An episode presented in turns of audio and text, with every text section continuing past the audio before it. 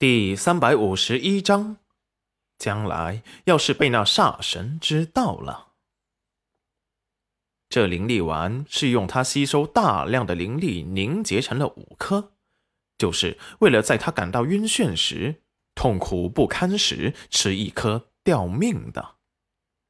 虽然他身体里有他制作的灵力符，可是他没有灵源，只能用，不能储存。一到灵力阻隔和稀薄的地方，就要用上灵力丸。他还没有找到四位护法，竟然先拿出了一颗他保命的东西。穆晨东见此，瞳孔一缩，那是灵力丸。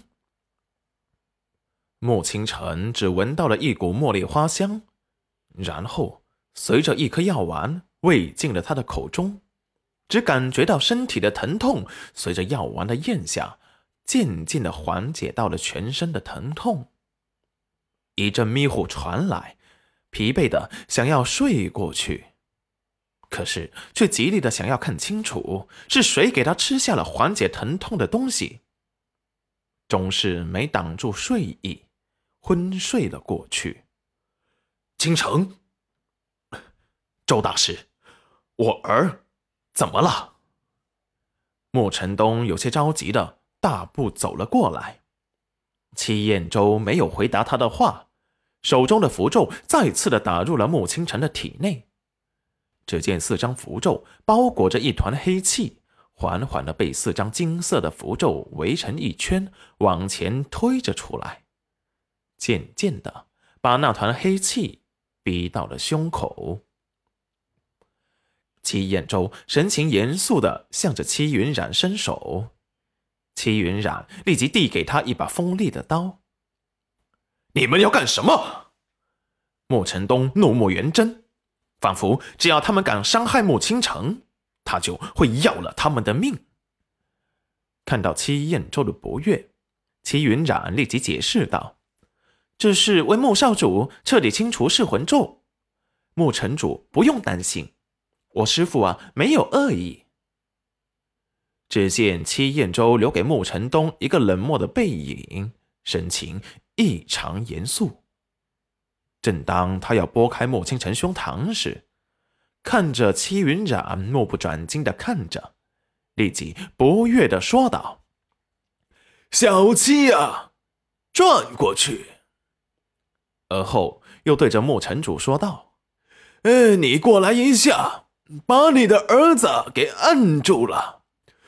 最后这一下，虽然我徒儿给他吃下了保命的东西，可是，在剧疼之下，难免他会挣扎。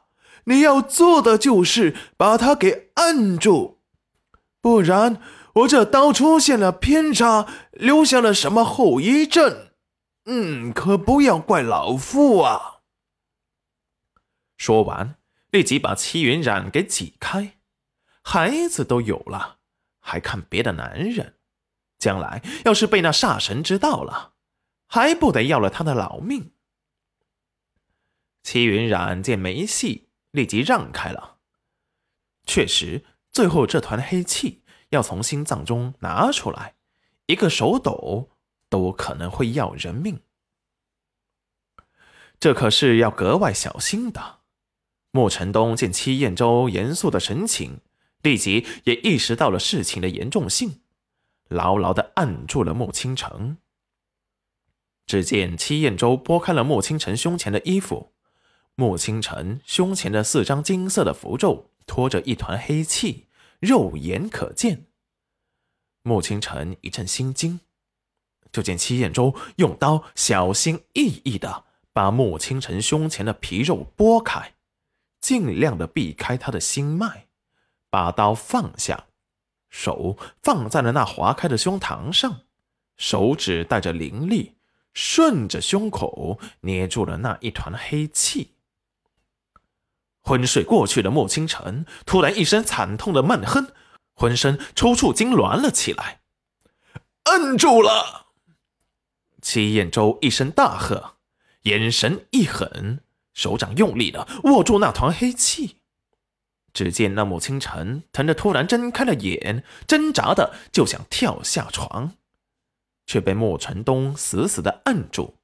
齐彦周趁此机会，用四张金色的灵符，不放过一丝一毫的黑气，全部逼到了他的手中，被他用灵力锁住，直到看到他胸膛的血液变成了红色，这才下手狠绝。